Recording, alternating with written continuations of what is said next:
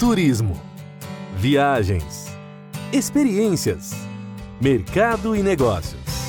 A partir de agora, a equipe Brasil Travel News traz até você o seu podcast de turismo. A apresentação: Eduarda Miranda.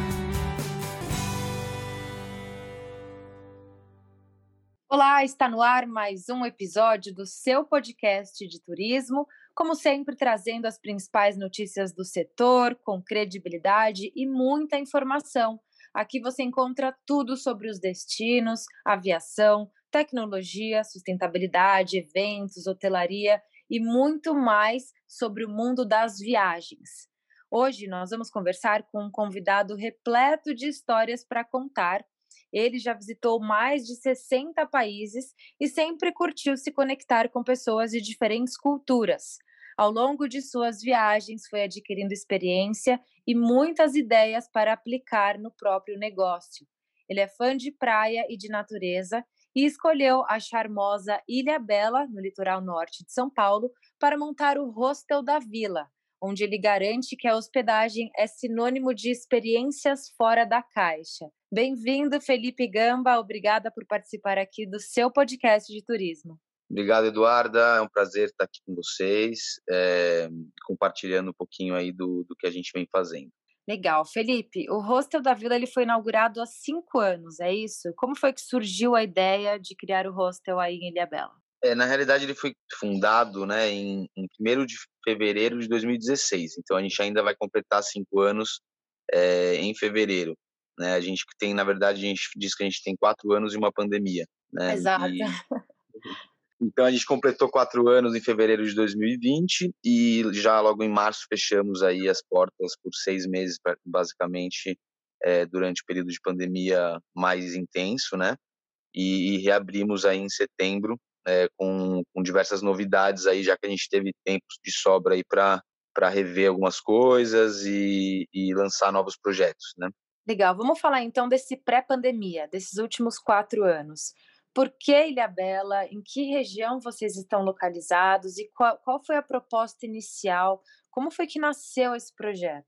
É, na realidade, eu, eu uh, em 2011 e 2012 eu estive numa volta ao mundo e, e eu sou de São Paulo, mas já não me sinto de São Paulo há bastante tempo. É, morei em outras cidades e tudo mais, não é o meu meu lugar. E, e voltando dessa viagem de volta ao mundo, voltei para São Paulo e logo já não me achei ali, né? Queria ir embora e, e vim passar um tempo em Ilhabela é, por indicação de uma amiga que, que tinha casas aqui e eu comentando que queria. Eu sou instrutor de mergulho, né? Há bastante tempo, há 15 anos agora, e, e eu queria me desenvolver mais na parte da, da, da vela, né? De, de velejar e tudo mais. E acabei vindo para Ilha Bela para isso, né? Para me encontrar aí no mundo da vela. E, e aí vim para passar um ano e quem sabe é, já partir para uma nova viagem e tudo mais. Só que Ilha Bela me pegou, né? E eu fui ficando, fui ficando. As coisas foram acontecendo. É, montei primeiro a minha escola de mergulho, é, que era a Ilha Divers. E poucos anos depois, né, Aí eu vim para Ilha Bela então em 2013, no começo de 2013, e em 2016 a gente estava já começando o Hostel da Vila. É, estive aqui antes de abrir o Hostel da Vila três anos basicamente, e nesses três anos eu, eu entendi como eu sou formado em turismo, sempre trabalhei com isso, em operadoras de, de viagem em São Paulo, em destinos turísticos como Fernando de Noronha, é, e fiz essa volta ao mundo aí já focado também, né, como profissional é, da área quando eu retornei, eh, eu analisei Ilha Bela assim aos poucos, né? Em três anos vivendo aqui, eu fui vendo o que, que realmente estava precisando como como destino e aí entendi que realmente um hostel seria seria importante, um hostel é, de qualidade na, na cidade e e aí com calma fui procurando um lugar, sabendo que a localização e a propriedade em si eram determinantes, né? E aí um dia a gente encontrou essa propriedade para que a gente pudesse desenvolver nosso trabalho. E aí estamos há cinco anos aí que a gente não para tentando transformar isso aqui naquilo que a gente imaginou. Perfeito. Qual é a estrutura que vocês oferecem? É, vamos falar do pré-pandemia. Como tudo começou? Quantos quartos? Qual era essa proposta? Essa questão do, das beliches, do compartilhamento, de receber pessoas de diferentes partes do mundo. Como é que foi se dando o desenvolvimento do hostel? É, quando a gente iniciou, a, a, era uma casa de família super é, é, já deixada um pouco de lado aí a manutenção há muitos anos e tudo mais, então a gente teve que e refazer muita coisa da casa e a gente tinha a princípio 34 leitos, né? É, desses 34 leitos era uma suíte privativa e, e outros 32 leitos em, em, camas em quarto compartilhado. E, e, a gente sabia, né, pelo tamanho do terreno, que a gente tem é, quase 9 mil metros quadrados e a gente precisava é, ampliar o número de leitos justamente porque é um, um, uma casa custosa, né? Bastante gasto que a gente tem aqui para mantê-la. E aí a gente foi é, aumentando essa nossa capacidade aí é, com criatividade, né? Então a gente aumentou os quartos compartilhados é, de uma forma criativa também. A gente tem um quarto de 12 camas que, que é igual no Japão, sabe? Que tem as cápsulas e tal. E a gente conseguiu chegar em 40 camas em, em quarto coletivo.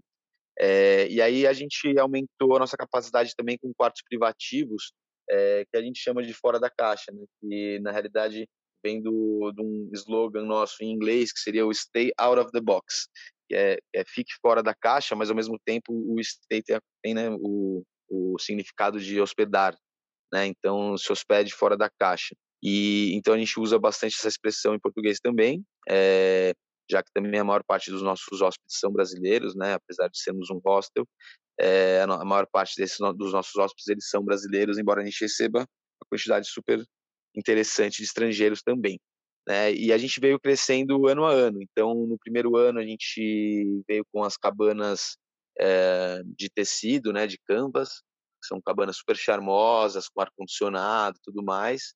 Foi um movimento que deu certo, né? As pessoas se interessaram, a gente passou a vender as cabanas como, como nosso é, produto é, principal. E logo na sequência, a gente já começou a entrar para esse mundo aí de, de, só pensar nisso, só pensar em acomodações diferentes, né?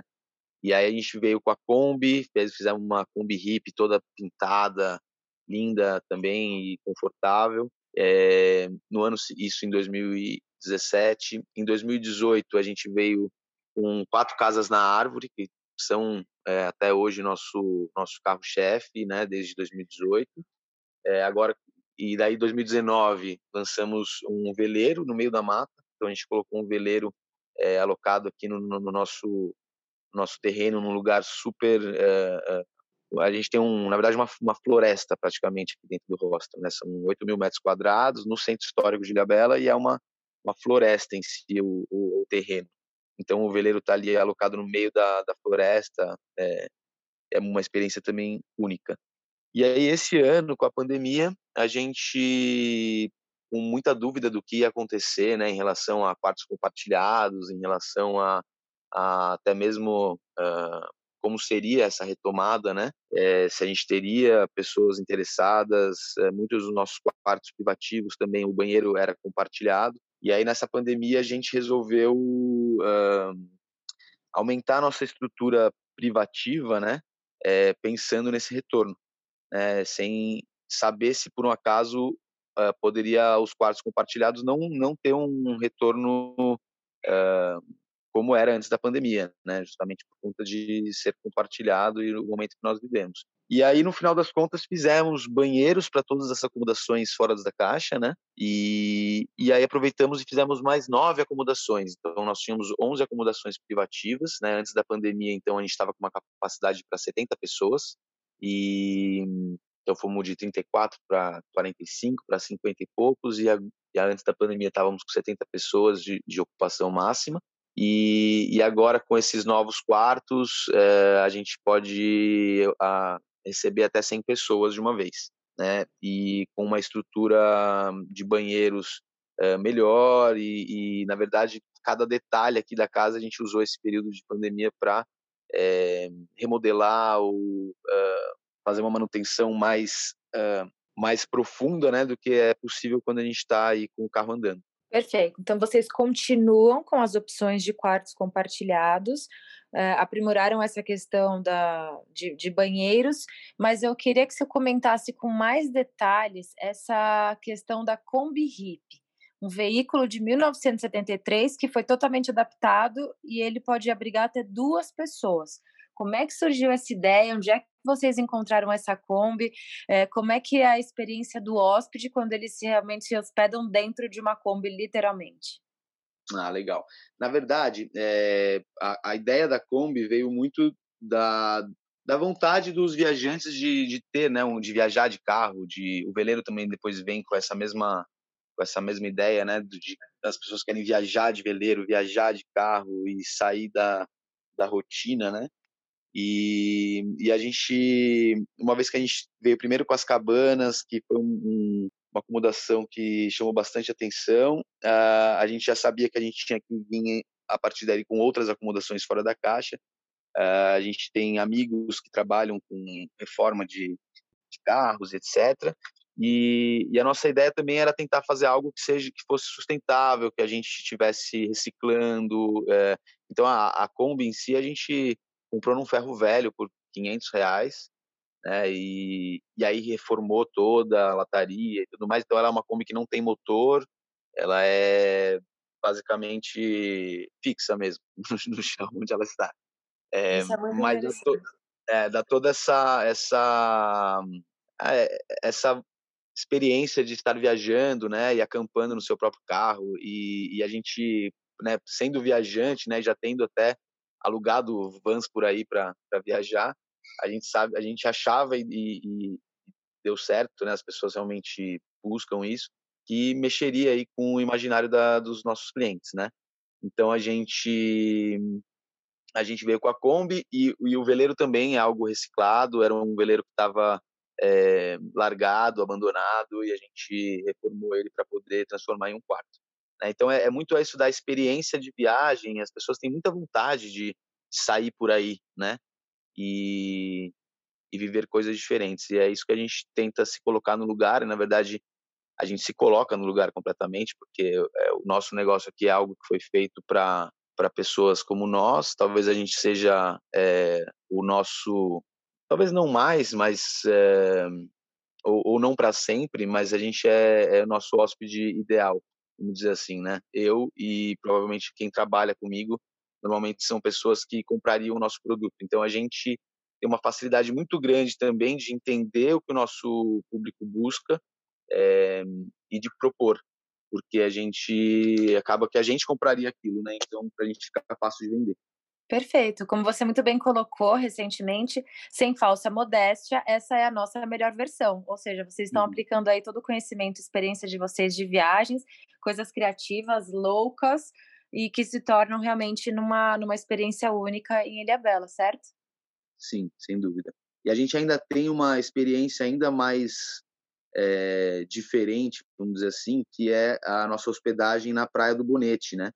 Que é uma comunidade caiçara que, onde vivem 300 pessoas apenas, é, só se chega de barco ou quatro horas caminhando por trilha e, e, completa totalmente a nossa experiência aqui do centro histórico, né?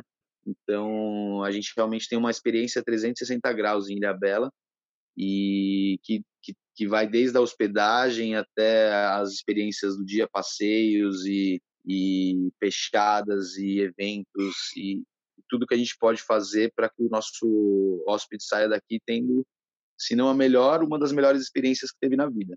Perfeito. Felipe, tem muito empreendedor e empreendedora que está sempre de ouvidos aqui, atentos às nossas entrevistas. E sempre que a gente traz uma personalidade como você, que está empreendendo no Brasil, eles ficam muito curiosos e nos enchem de perguntas. Então, já antecipando algumas perguntas que eu sei que a gente vai receber quando esse episódio for ao ar, eu quero entender como é que foi a sua realidade quando vocês se depararam aí com essa pandemia. Quando a gente fala de hostel, automaticamente a gente fala de compartilhar, conversar com pessoas, ter contato, compartilhar ambiente, compartilhar o banheiro, com, é, as beliches ali todas juntas. À noite a gente tem muito em Ilha Bela essa questão do luau, o café da manhã, enfim, quando vocês se depararam com essa pandemia que nos obrigou a estarmos isolados e essa questão de isolamento social, separar as pessoas, é, dois metros de distância. Como é que foi receber essa notícia? É, você houve aquele susto? Quais foram as primeiras medidas que vocês precisaram tomar quando vocês se depararam com esse lockdown? Olha, na, na verdade foi um grande choque, né? Acho que para todo mundo foi um grande choque. A gente participa de grupos aí de hostels no Brasil no, e no mundo e tudo mais, e, e eu ouvi pessoas assim levantando a, a questão se os hostels iam ainda continuar existindo, né, pós-pandemia. Se, o, se a economia compartilhada de alguma forma se afetaria com isso, né, já que é uma tendência muito grande, é, antes era uma tendência muito grande antes da pandemia.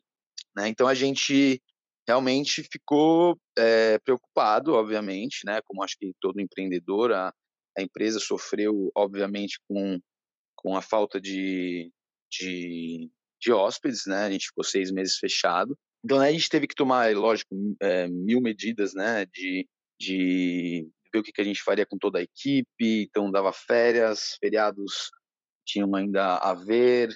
É, e aí depois entendendo quando que talvez voltaria, né? Entendendo os, os, auxílios do governo e tudo mais, a gente tomou a decisão aqui de rescindir o contrato, né? De, de demitir a nossa equipe quase completa. A gente ficou com três pessoas só, é, trabalhando part-time, né? Na, né, nesse período de, de pandemia.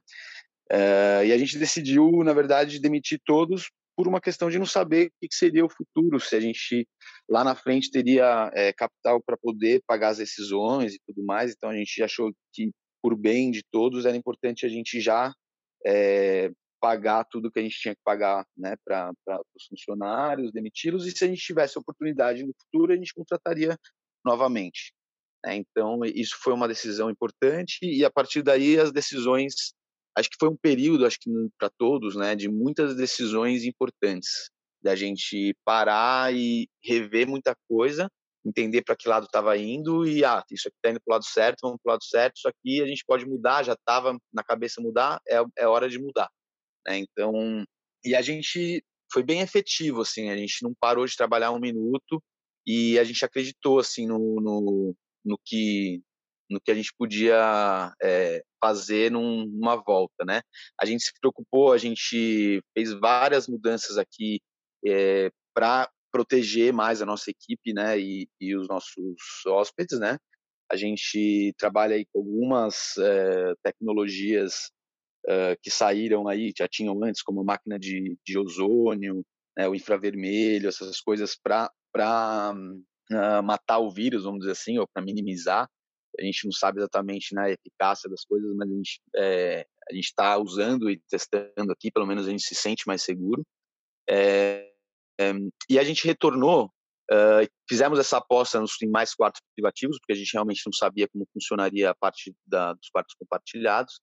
E a gente reabriu em setembro com todos esses cuidados e protocolos, uh, o que para a empresa, obviamente, é, uma, é, é um desafio, né? Porque são muitas mudanças do que era é, era feito anteriormente. Então a gente tem menos sofás, menos cadeiras, menos redes penduradas. A gente é, muitas vezes deixa a rede, o próprio hóspede pede a rede para a gente, a gente dá a rede, depois esteriliza essa rede é, para o próximo hóspede. Então, na realidade, a gente, os espaços compartilhados, né, eles estão mais é, pelados, né, assim.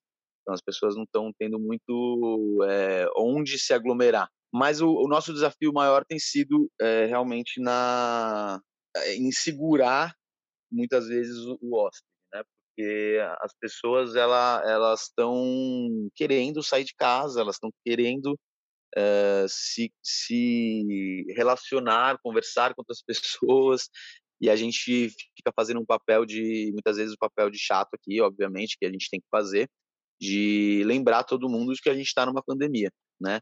É, mas ao mesmo tempo eu vejo que uh, é uma questão de tempo, né, da gente passar por essa e as coisas retomarem uh, como era antes, né? A gente passou bastante tempo aqui com os nossos quartos, é, com quartos compartilhados com ocupação reduzida, né?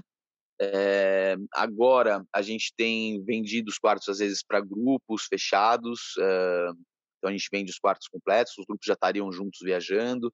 É, é, é, sempre é um desafio, é algo novo, né? A gente tem é, entendido dia a dia e também acompanhando aí é, a evolução, né, da, da pandemia.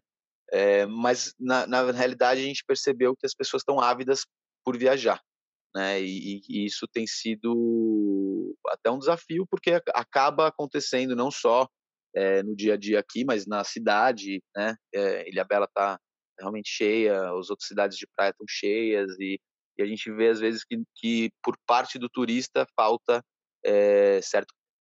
Só que é isso, os empreendimentos têm que redobrar as atenções com isso para poder garantir, é, na verdade não dá para garantir nada, né? Mas para minimizar a, os riscos, né?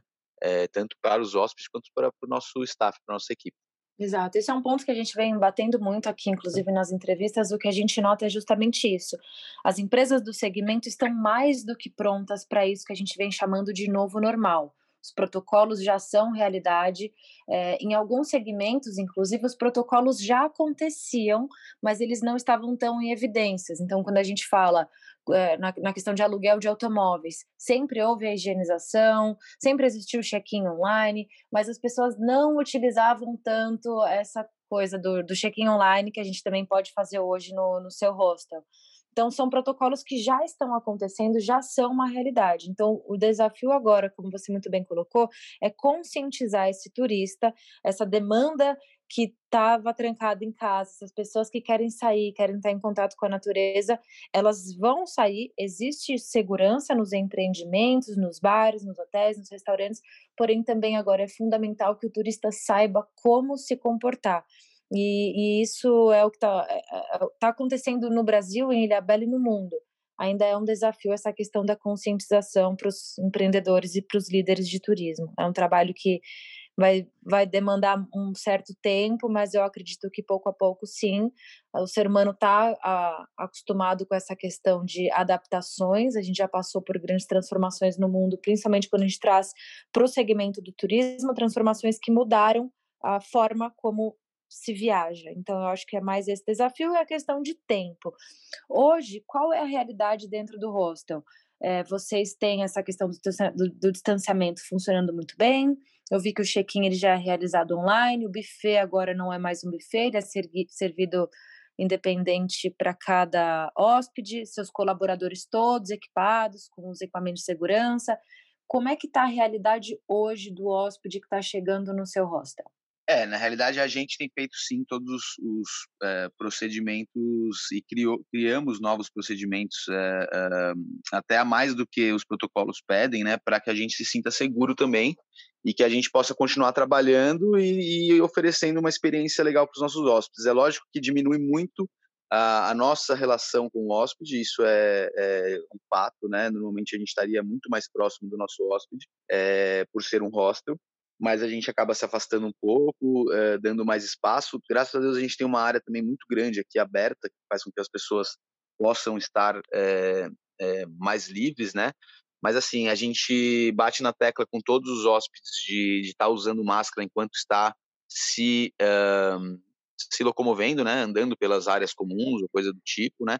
Quando as pessoas estão sozinhas num, num canto aberto e tudo mais, acabam tirando a máscara, né, para comer, para beber, ou até mesmo para estar tá junto ali num grupo fechado de pessoas que estão juntas já desde o check-in.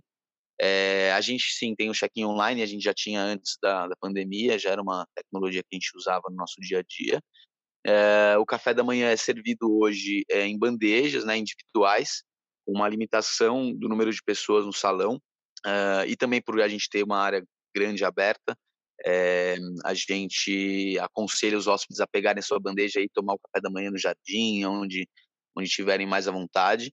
É, a nossa atenção com a limpeza né, é, triplicada, né, com álcool uh, em dispenser em todos os lugares, é, e, e, realmente fazendo esse papel de conscientização, porque eu acredito que nesse momento quem está viajando ainda são as pessoas que estão se sentindo seguras na verdade, elas não estão se sentindo seguras, elas já um pouco esqueceram disso, porque elas já estão correndo riscos no dia a dia delas. A gente tem recebido muita gente da saúde, a gente tem recebido muita gente que não parou de trabalhar, né?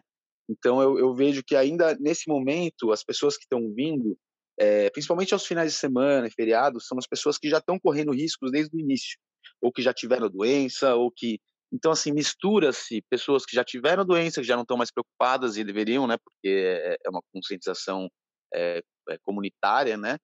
É, mas outras da saúde que já estão super expostas e que já uns já pegaram, outros não pegaram e a gente já acham que nem vão pegar mais porque não, não estão tanto tempo trabalhando e não, não ficam doentes.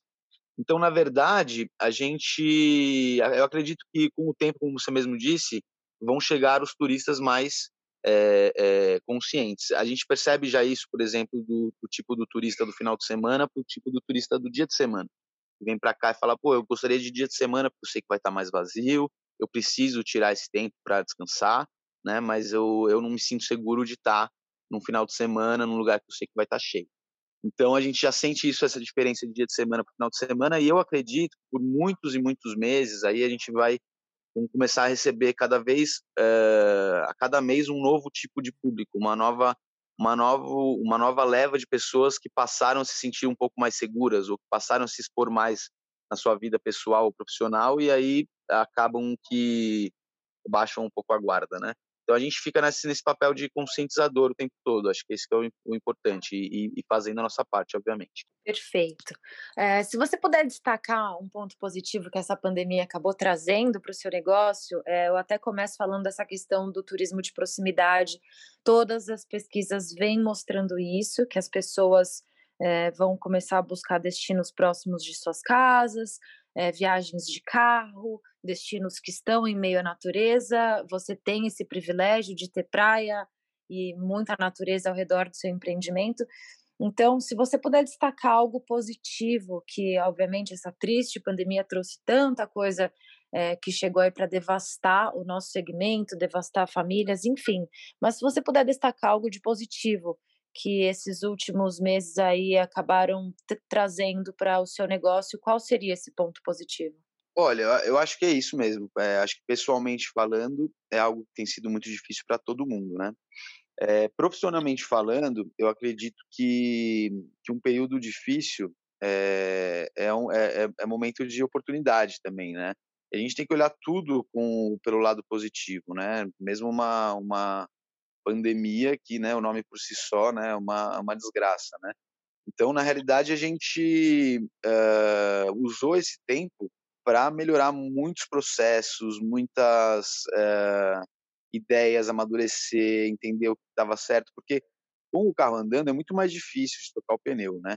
Então a gente consegue realmente e a gente teve aí nesses quatro anos pré-pandemia é, um crescimento muito grande de de número de leitos e de ocupação, né, e de crescimento como empresa mesmo. E, e talvez a gente é, é, não conseguiu nesses quatro anos acompanhar é, adequadamente em todas as áreas, né, com procedimentos e com tudo mais, esse nosso crescimento. A gente usou esse esse período parado como oportunidade para realmente alinhar diversas coisas que esse crescimento não deixava a gente fazer no, no dia a dia, né? E, e, eu acredito que a gente está saindo dessa pandemia uh, mais fortes, mais fortes. Eu acho que mais confiantes. Acho que só o fato de, de, de, ter passado por ela já dá uma confiança muito grande de saber que a gente pode é, fazer muitas coisas legais. Né? Eu acho que todo mundo, todo mundo que passou por essa pandemia e eu acho que na verdade, é, muita gente às vezes fechou e etc. Também nem não necessariamente por questões financeiras é, pura e simplesmente, né? Eu acho que são, foi um momento das pessoas realinharem as suas vidas, né? E, e, e darem significado para muita coisa. Então, eu acho que, que quem ficou, quem conseguiu é, passar por essa, eu acho que conseguiu é, reestruturar e ressignificar, que eu acho que é o mais importante, né? Perfeito. Você afirmaria que essa pandemia foi o maior desafio da sua carreira? Ah, sem dúvida nenhuma. Sem dúvida nenhuma, com certeza. Em algum momento dessa pandemia você pensou em desistir, Felipe? Não, não pensei em desistir não, mas ah, talvez tivesse acontecido em anos anteriores, é, ia balançar mais, porque é o momento, né, da, da empresa, né? Então, graças a Deus, nesse ano a gente tinha é, teve condições de passar por essa, né, com, com o próprio esforço, é, porque na realidade é, a gente, né, buscou aí possibilidades, né, saiu o Pronamp, por exemplo, que era uma ajuda eu acho que seria bom para todos, né?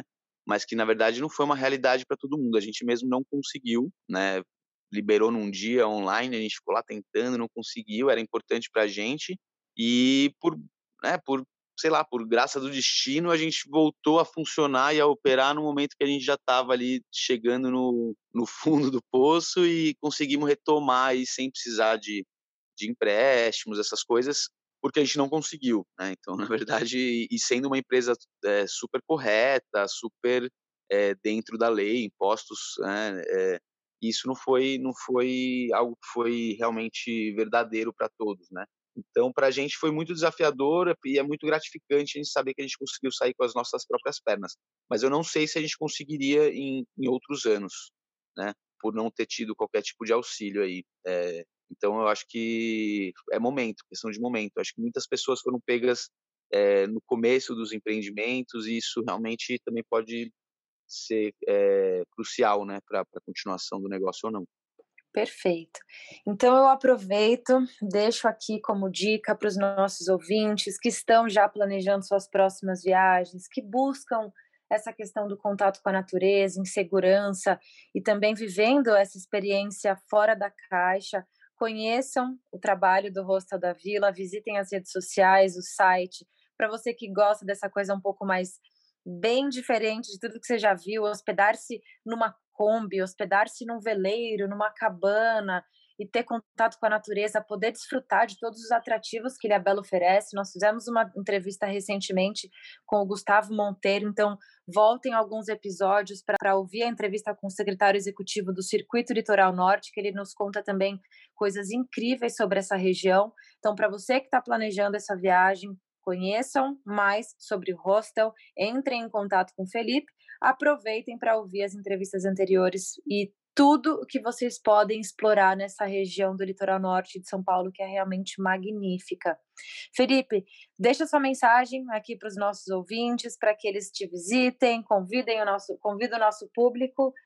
E a gente está se aproximando do final, infelizmente. Eu tenho certeza que você tem muito mais a compartilhar sobre suas viagens e mais de 60 países, é realmente muita bagagem, mas infelizmente nosso tempo é um pouco curto por aqui. Não, legal, legal, Eduarda. Na realidade, a gente é, não falou, eu vou falar rapidamente dos nossos novos quartos, né, que, que são então, os últimos, a, a última a ser lançado foi o Veleiro anteriormente, e na pandemia agora, pós-pandemia, a gente lançou é, seis tipis, que são cabaninhas de madeira com piaçava, super charmosas, e três domos, que são estruturas geodésicas que Uh, tem vista para o mar, estão todos três voltados para o mar, e os três têm um teto transparente, então é possível ver as estrelas de noite e acordar olhando para o mar.